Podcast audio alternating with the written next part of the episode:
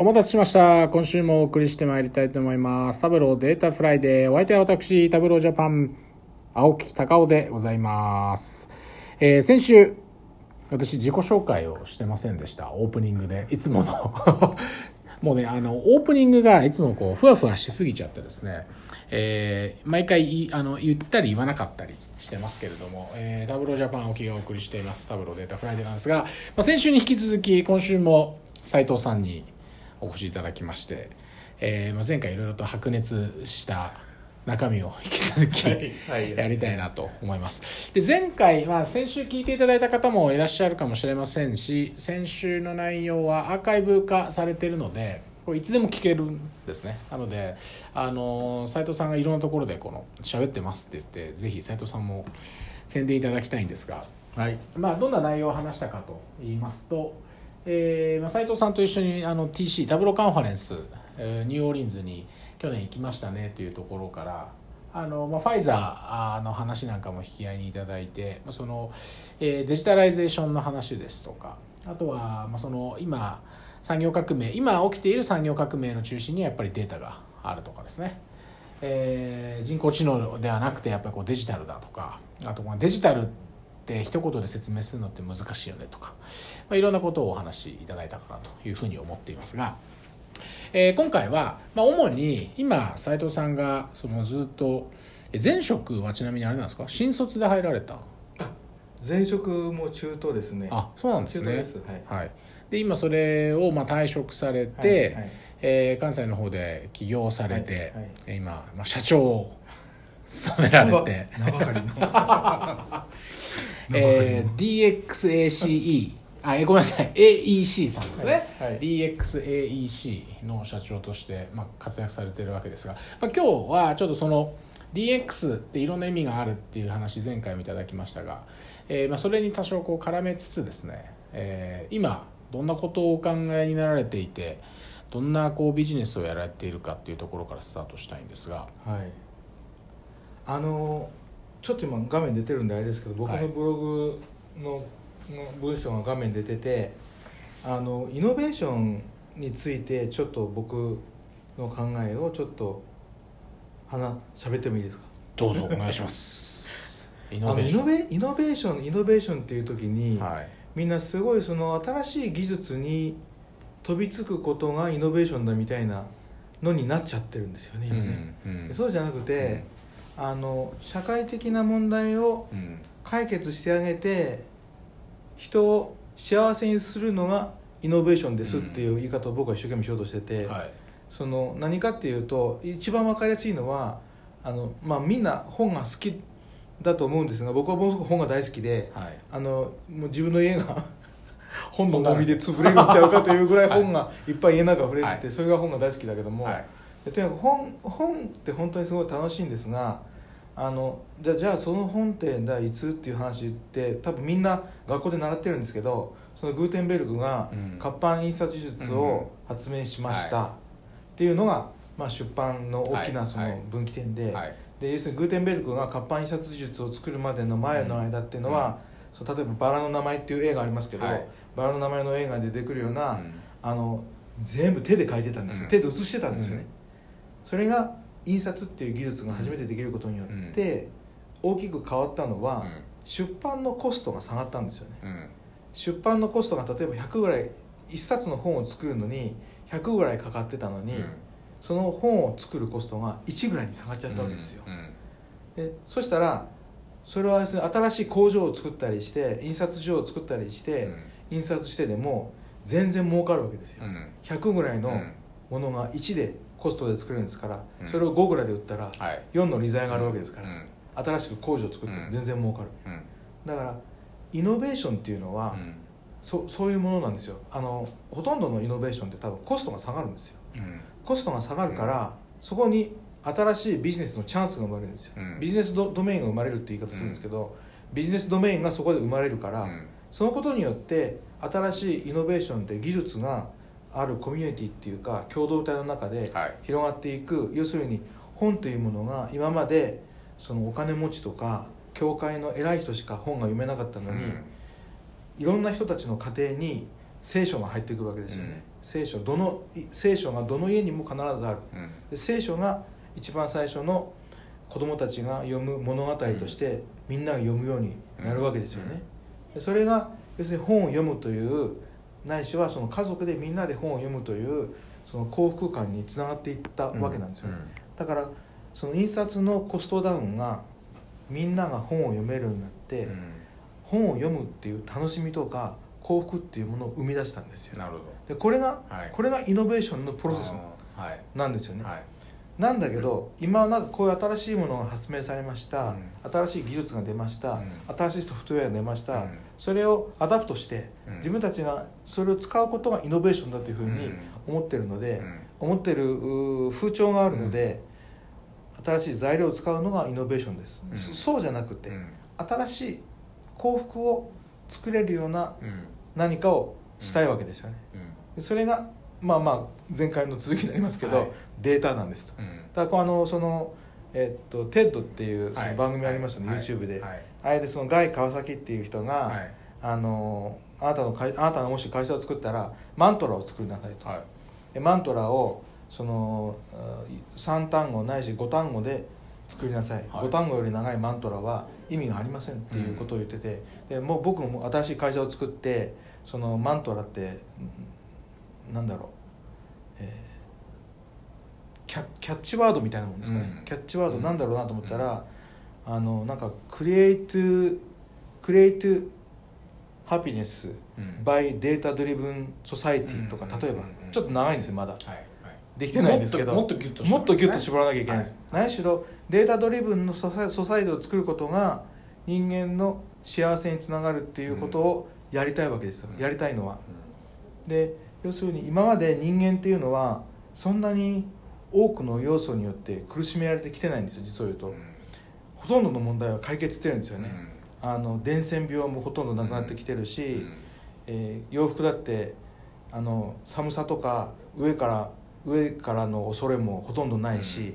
今人間が苦しんでる人間っていうか先進国の我々が苦しんでることっていうのはほとんどなくてうん。あるとしたら時間が自由にならないといううん。ことだけなんですよ。あとは通勤距離が自由にならないということだけなんですよ、もう一つ大きいのはえっとまあ生活が難しくなってきて、夫婦共働きになってるのに、奥さんに家事とか子育てのことがやっぱり伝統的に集中してしまってるっていうその性の、おアンバランス。不平等さ。不平等なんですね。そのおそ大体そのぐらいの問題しかもう今僕らは問題抱えてなくて、だけどその問題が非常に深刻な問題になっているのがまさに日本で、その日本はその問題に対して全然その正面切って取り組もうとしてないから、やっぱり少子化になって、要するにいまだにその伝統的な価値観伝統的と言っていいのかどうかよく分かんないけども、まず戦後的と言ったらいいのかもしれないけども、戦後的なあ男女の価値観というものをいまだに引きずってて、やっぱりそれは僕は個人が引きずってるんじゃなくて、企業が引きずってると僕は思ってる。いまだに育児休暇とかうん。育児勤務ということを、例えば同じ会社の中で結婚した時にどっちかにしか認めないんですよね、だから奥さんが育児休暇うん。育児勤務か、うん。育児勤務したら旦那さんはうん。それできないんですよ、うん。それそれがやっぱり企業が作り出しているジェンダーアンイークオリティだと僕は思っててそれはどうやったら解決するかというともちろん企業が変わるしかないんだけどあのマイクロマネジメントって言ってるんですけど要するにクラウドワークスみたいにしてうん。仕事がデジタルに全部定式化されてて、これをこれをこういう仕事をこの範囲からこの範囲の仕事をこんだけの賃金でこれだけやってくださいねっていうふうに全部デジタルにマイクロマネマネジメントできるとしたら、その旦那さんだけがその官僚制度の中で、えー出世をしなきゃいけないから、長い時間働かなか会社に縛り付けられて働かなきゃいけなくて、奥さんはあ必ず3時や4時に帰って家に帰ってご飯子供を迎えに行ってご飯作るみたいな、そういういアンイクオリティがなくせると僕は考えてて、でそれがやっぱりそのデジタリゼーションなんですよね。結局解決できるのが、そしたら要するにわざわざあの1時間半とか1時間かけて会社まで行ってそうですね。1時間か1時間かけて会社から帰ってくる必要もないし、うん。ただ時間的な制約空間的な制約、うん性の精査の制約、うん。それをやっぱ解決するのがあのやっぱデータだと思ってて、うん。デジタリゼーションだと思ってて、うん。だからこそあの前の回の「デジタルって何?」って言われた時に、うん。あまりにもデジタルっていう言葉の中にはいろんな要素が含まれてるんですよ、だからこそ説明が難しいんですけども、あのでもやっぱそういうことの問題をいろいろ解決しなきゃいけないっていう、うん。まさに問題に直面しているのが今日本の社会なんですよおそらく、うんそれを早く解決してうん。いかないと、お日本人が絶滅危惧種になっちゃうんですよね。本当に。まあそうですよね。本当に。だってまあ少子化がまあ進んでですよ、えあの子どもの人口が減ってるので結果的に日本の総国民数とも人口は減るわけじゃないですか。もうその予測は立っていて。そうすると生産性みたいなものが当然上がらない限りは、まあ、GDP みたいなものは当然下がっていきますねと。ですよね。でこう下がっていくことが必ずしもこう悪いことだとは僕は思ってないんですけれど、うん。まあ、その身の丈に合ったねちゃんと生活が国民がみんな幸せの中でやれているんだったらいいのかなとは思いますがでなんかこう生産性が上がらないっていうか生産ができないことによって国全体がこう貧しくなっていっちゃうと、うん。ちょっとね我々のこのまあ佐藤さん娘さんがねこう大きくなってさらにはその孫の代なんかは、うん。結構ね今の世の中からこうガラリとこう変わっちゃったりとかする世の中日本になってるかもしれないですね。あのあんまりそういうことを学校の先生ってはもう責任もないし教えないんだと思うんですけど、その荒廃自分たちの国が荒廃した国を子供たち孫たちに残していいのかっていう本当はテーマがあるんですよね本当に言うと、そういうテーマってあんまり誰も語らないんだけど、それは僕はダメでしょと思ってて勝手に、もう要するにあの出生率っていうのは今今1.4ですから要するに2人親がおったら簡単に言うと0点、うん。人口は30年のサイクルだとしたら、うん。30年で0.7倍になるわけですよね、で2サイクルすると半分になるわけですよ、60年経つとうん。半分になるわけです、うん。出生率が1.4のままだと、うん。ただヨーロッパも1.4なんですけど、うん。全体では、あの基本的に先進国は基本的に全体的にはゆるいゆるい長い長い坂を下っているという状態なんですが、そそうではそれはそうであったとしても、やっぱりなんかいろんな問題を本当はあの解決できるところに一番チャンスの場所に僕らが今いるんですよ、要するにその人類が始まって以来男子と女子っていうのは男子は外に行って、うん。そのイノシシ捕まえたりし、うん。女子はその村に残って、えー家族っていうソサエティを守り、うん。えーかそのコミュニティの中であのコミュニケーションをうまく取って、うん。みんなと仲良くやるっていう役割分担があったんだけど、その役割分担がその人類が2000年の間進化する間にどんどんどんどん性の差っていうのはなくなってきてて、その今ジェンダーイコーリティっていうのをそのなくすジェンダーイコーリティを実現するっていう男女がもう同じなんだっていうことを実現できるところに一番近いところにいるのにあの古い文化に引きずられてるんですよ。でそれはなかなか前に進まない。それはもうデータによってそれ解決できるのが一つのじもういいいいチャンスなんですよ今、今ものすごくいいチャンスなんだけど、それもすごくやりたいやりたいことの一つですよね、まあ、あの小さい頃にね桃太郎の話でおじいさんは山へしばかりに おばあさんは川へ洗濯に 行ってますからね。うんなんかまあそういう分担。あの完全に一致はねあの私もしないとは思うんですね、ええ。やっぱりこう男性の方が力が強いとかねあのいろいろあるんで、まあ、向いているっていう言葉を使えば男性に向いているものとか女性に向いているものっていうのはやっぱあると思います。ただまあこうデータ活用のシーンにおいては割とこうタブローがやっているコミュニティの集まりだとかタブローカンファレンスに日本から来ていただいた皆さんを含めて男女割とこう偏りがなくそうですよあの女性の方も非常にこう来られてますしユーザー会の会長をね務められている長戸ゆかりさんなんてあの女性の方ですし、まあ、その辺がやっぱりこう非常にやっぱね女性の方がこれ変な偏見かもしれない。感性がねやっぱりこう男性よりも柔軟というか柔らかいというか、あのこコミュニケーション能力ですよねきっとね多分。男はなんか黙ってやっぱりなんですよ。男は黙って息を潜めてイノシシを 待ってるんですよやっぱり。男はなんか最近あったじゃないですか。どっかの医科大学かどっかで女性の男性と女性でスコアに差をつけてたっはいはいはい。てい男性の方が合格しやすくしてたって。それ理由が女性の方がコミュニケーション能力が高いからっていううん。理由っていうのをねなんか一部報道なんかが出てましたけど。でちなみにこういうまあイノベーションを、まあ、デジタルデータを使って、はいはい。えー、と企業に起こしていこうっていうのを掲げて、はい。斉藤さんのまあ会社というか斉藤さんが企業のはい。支援をしていくっていうのは今やられている、あまあそうです。ねあの全体としてはい。やっぱりその僕は建設業の出身なので、はい。あの本当に働いて働いてって言うと変だな、えー、とじ実際の自分の手を動かす仕事の場所は多分建設業の中であの働くと思うんですけど、でもなんかイノベーションということとか産業革命ということとか、はデータということについて、ちょっとなんかみんなその DX っていう本が例えば出てたとしたら、うん。DX って言ったら新しいデジタル製品を生み出すことみたいなうん。紹介の本だったり、うん。ええと思って。うん。なんかそうじゃないよね、うん。もう今いいチャンスなのにこんな間違った方向に舵を切るなよと思いながら、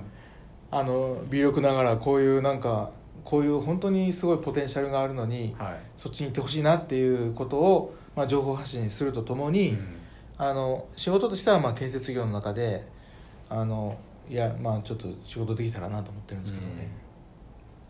あの下打ち合わせの段階で最近気になっている、まあ、キーワードみたいなものとしてこうリバースエンジニアリングみたいなそうですね。キーワードもいただきましたけど。そうですね。あのリバースエンジニアリングっていうのはもともとは何の言葉かっていうと例えばかあの、まあ、よくソニーのことを指すのに、はい。リバースエンジニアしてたという言い方されるんだけど、はい。それも話が古いので、うん。あの最近の話で言うと例えば中国とかうん。韓国の国が、なんであんなふうにその白物家電でうん。すごいスピードで日本の技術を追いついたのかって言ったら、あの簡単で、うん。えー日本から冷蔵庫とか洗濯機買ってきて、うん。全部ばらして、うん。それと同じものをコピーして作ったから、うん。それがだから一回バラバラにして、うんその機械がどうなってるかっていうのを調べて、うん。もう一回組み上げ直すっていうことは、うん。基本的にはリバースエンジニアリングなんですけども、僕が今使ってるリバースエンジニアリングっていうのはそのおそういうことももちろんあるんですがあの今やってるビジネスプロセスを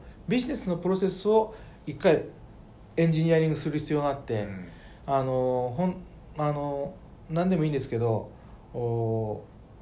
今やってるビジネスのプロセスの中に本当にそれ必要なのとか、本当にほんそういうことをおやらないとビジネスのプロセスって前に進まないのとか、本当にそれやってることがお客さんのためになってるのとかいうことを一回検証する必要があるんですよね。でそれを検証してそのデータの使い方を本当にお客さんセントリックに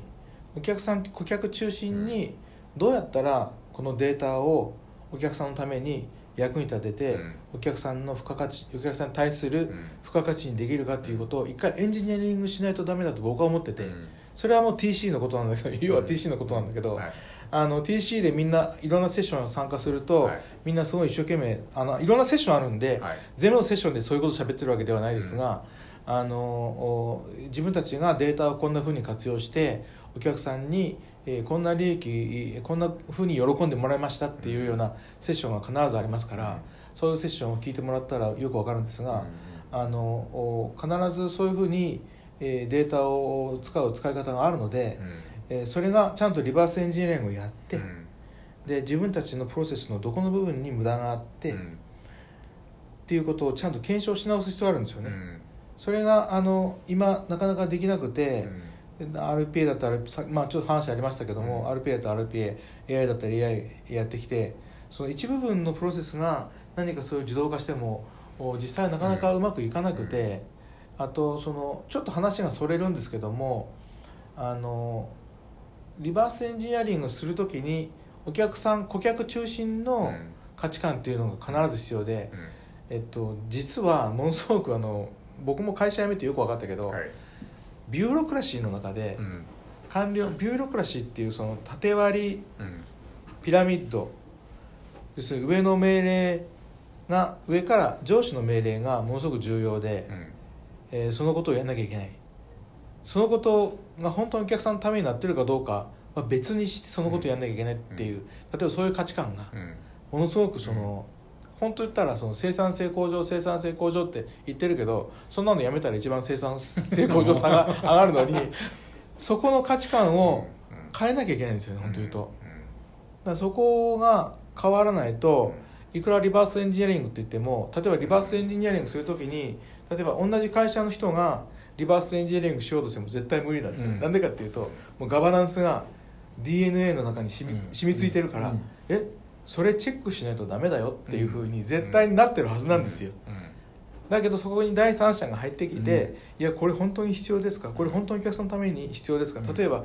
あのその例えば交通費生産なんか一番そうなんですけど、うん。交通費生産なんて本当言ったらその全然そのあの大阪だったらイコカなんですけど、うん。イコカっていう、うん。あのフェリカの入ったうん。IC カードがあって、それでピタってやって入ったのと出たのがチェックインとチェックアウトがちゃんと IoT 的にサーバーにちゃんと残ってるんだから、それをこれとこれは会社のために払ってる経費ですって言ってチェックしたらその記録をそのまま経理に送って、うん。承認したら、うん。それでお金が本当は、あの決済が済むはずなんですよね、なんだけどもう小口伝票っていうのをこはい。う紙にエクセルで作って プリントアウトを紙に貼ってそれを課長のところに持って行って課長が反抗して、はい。で課長がまた歩いてじ部門事務に持って行って部門事務がまた歩いてめないしはメールのおばちゃんがお姉ちゃんがはい。経理に持って行ってって、はい。そういうことやってるんですよね、はい。でそういうのをもうやめないと、うん。そういう間接業務は一生懸命全部データでもうこれとこれは交通費ですっていうのを例えばもう課長がこれはもうこの空間はお客さんのところに行ってる仕事だからって言って、もう決めたらもうそれすぐ決済されるようなことになっていかないとダメなんですよ。でそういうことをやっぱりやろうとすると、やっぱ経理の人たちとか反対するわけですよやっぱり、自分たちの仕事がどうなのかよく分かんないけどな何かのもともと持ってるガバナンスの価値観っていうのを守ろうとするわけですよ、それは全然変変化をね嫌う人たちそうなん多いですからねそれお客さんのためになってないから社会的な付加価値ないものは社会的な経済損失なんだからやめましょうっていう、まあ、あのあのさっき通勤の話もしましたけど僕あの通勤ってどのぐらいあの経済僕社会的経済損失って呼んでるんですけど、はい。あの通勤ってどのぐらいの損失なのかなっていうのを計算したことがあって、まあ大量のねサラリーマンが1時間半から2時間動いているだけの時間がってことですね。そうです。それだとも大体就労人口というのは大体6000万人ですから、はい。6000万人の人たちが毎日1時間だから片道30分ですよ、うん。毎日1時間使ってでそれで、えっと、時給が1000円うん。だとしてもものすごい金額、うん。例えば600億円ぐらいのうん。経済損失なわけですよ。うん。だからやっぱりデジタルだったらうん。別にほ今ほとんどの人がおそらくおそらくですけどかなり多くの人たちがパソコンで仕事してるはずなんですよ、もうわざわざ会社まで行って、うん。その子供はずっと親と一緒にいたいわけだから、できたら親に早く帰ってきてほしい、うん。親に1時間でもいいから一緒に追ってほしいと、うん。子供は思ってるはずで、うん。だからその時間をもしなくすことができたらうん。1時間半、うん。合計毎日3時間うん。なくすことができたら、うん。その分幸せが増えるはずなんですよ。まさにさっき言ってた、うん。その create happiness、うん。 by data-driven society なんですよ、はい。そういうことはできるはずだから、うん。あのそれを邪魔してるのはもう多分に文化的なものなので、うん。うんそのその文化的なものを一生懸命排除するということが、うん。一生懸命こなすことが成功したら、うん。TC の参加者が500人ぐらいまあやっぱり歴史的に見ても100人じゃなくねて そのテクノロジーがなかった時代は、はい。それこそ分かんないですけど縄文時代の頃はね、ええ。その集落ごとに何かを決めようってなったら、はいはいはい。一ところに集まって顔を合わせて意見を交わしてっていうところからこう脈々と多分続いてきたと思うんでだからその法人みたいなものが成り立った時にやっぱりみんながこう一ところに集まって。うんで課長部長じゃあどこどこ営業回り行ってきますみたいなこう話があって、はいはいはいで iPhone もないから、ね、初めて行くお客さん先行って昔はどうやって行ってたんだろうなって 思いますけど地図片手に行ってたのかなと思いますけどでそれが残ったまま今パソコンが出てきてインターネットが出てきてスマートフォンが出てきてそれこそ変な話良くも悪くもですけど私夏休みに例えば海外に行ってもですよ仕事ができちゃうわけですよ普通に。そうですね。時差だけはそう時差だけは超えられないんですけど良くも悪くも。できちゃうんです、うん。インターネットさえあれば。メールかけるし。w i f i だけですよね。WebX で会議もできるし、はいはいはい。何でもできちゃうんですよ、はいはいただしやっぱりあのタブロはないんですけどそういうハンコつくとかね、えそれ紙で印刷しなきゃいけないとか、はいはい。それだけは結構対応できないものとして残ってたりするので、まあ、文化的なものはやっぱ多分にありますけど、ね、あのどうな文っていくんでしょうね化的なものはすごく恐ろしくてその今みたいな会話を前いた会社で3年目とか若い子と喋ってても「え？そんな8時半にみんな集まるの当たり前じゃないですか」みたいなことを言うわけですよ。うん。うんそんなことないやろって言って、きっと8時半に会社に集まってで5時に会社からみんな家に帰るっていうことをやってるのは、うん。うん。多分1960年とか、うん。1970年ぐらいに始まったことで、うん。そんな50年ぐらい前のこと50年60年前のことだと思うでと。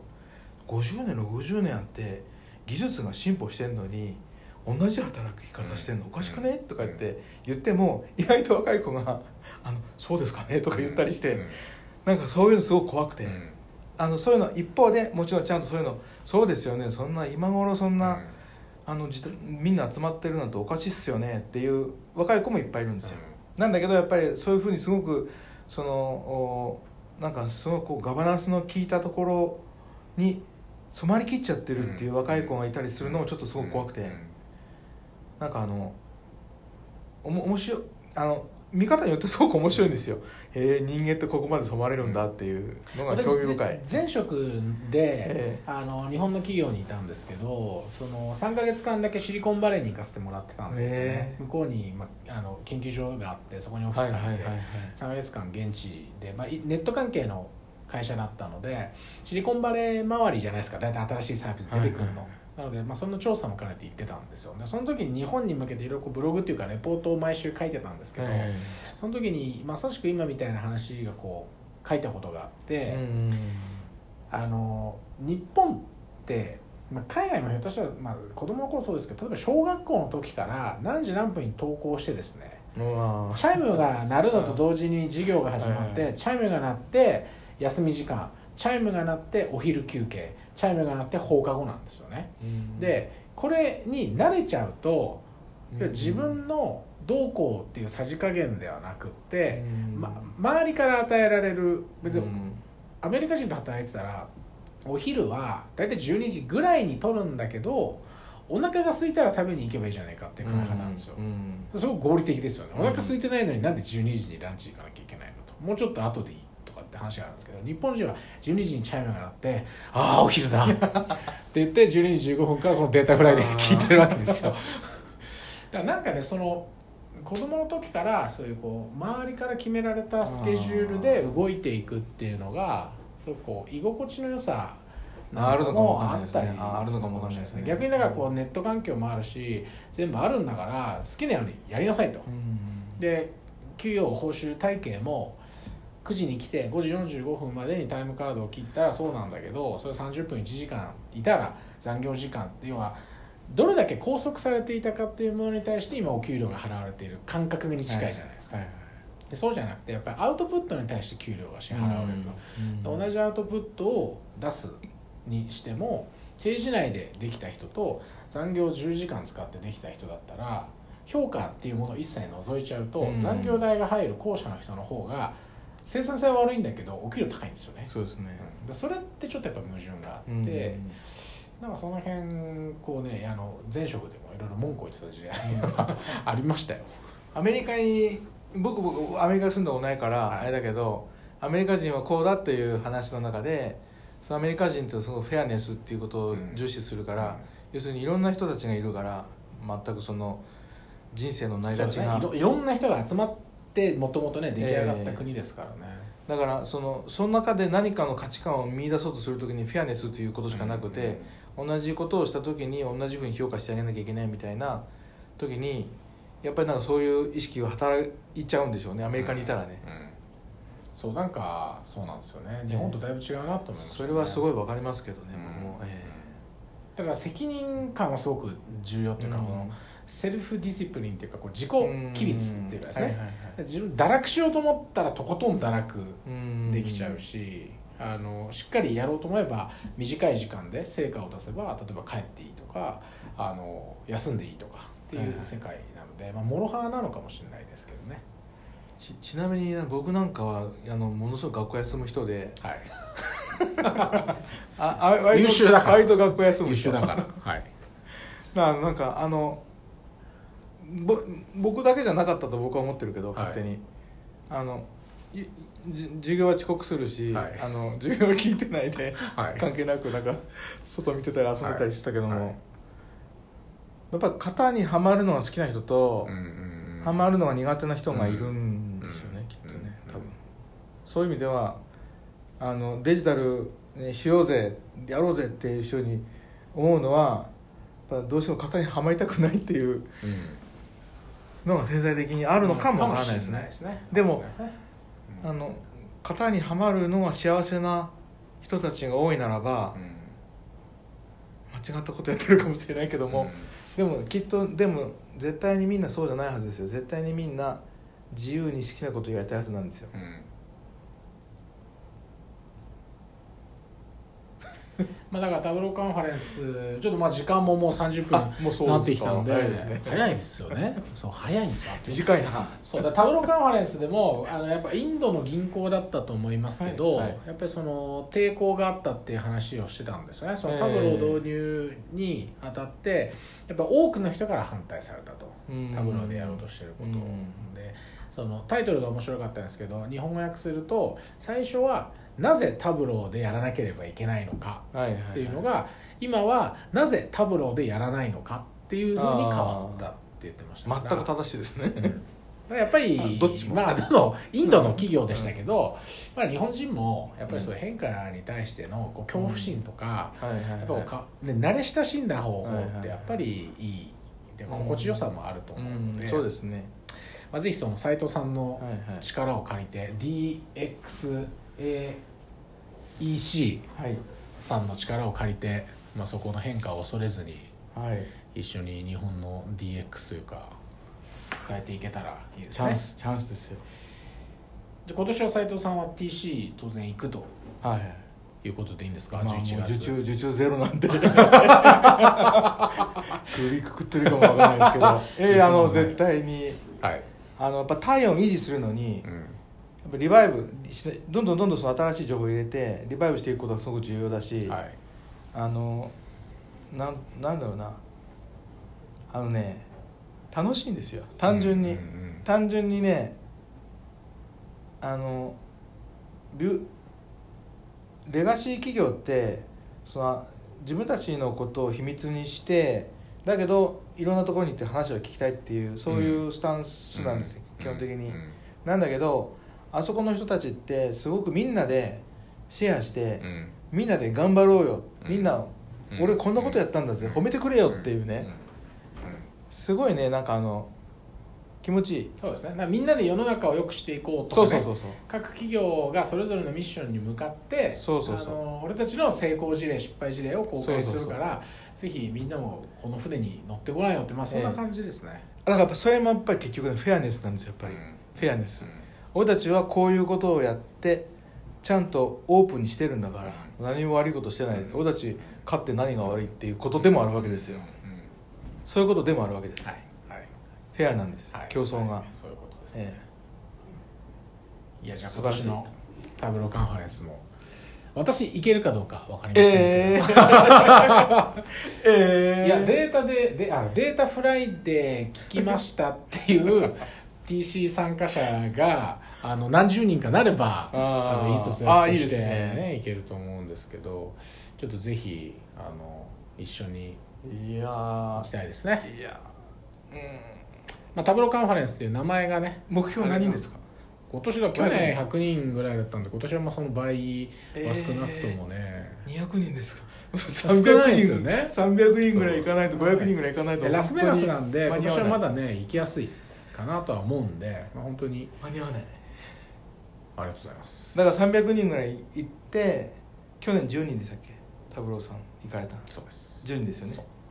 300人ぐらい行ったら30人ぐらい行かないとダメですよ。そうですよ。本当に。本当に。それぐらい、まあ、売らなきゃダメですね、はい。そしたら。そういうことですそういうことですね。はい。頑張ります。頑張ります。僕も。私は頑張ります。僕も頑張りまはい。す、、ということで2週にわたってすいません。斉藤さんにお付き合いをいただきましてお送りしてきました。データフライデーです。ぜひまた斉藤さん来てください。はい。はい。よろしくお願いします。こんにちは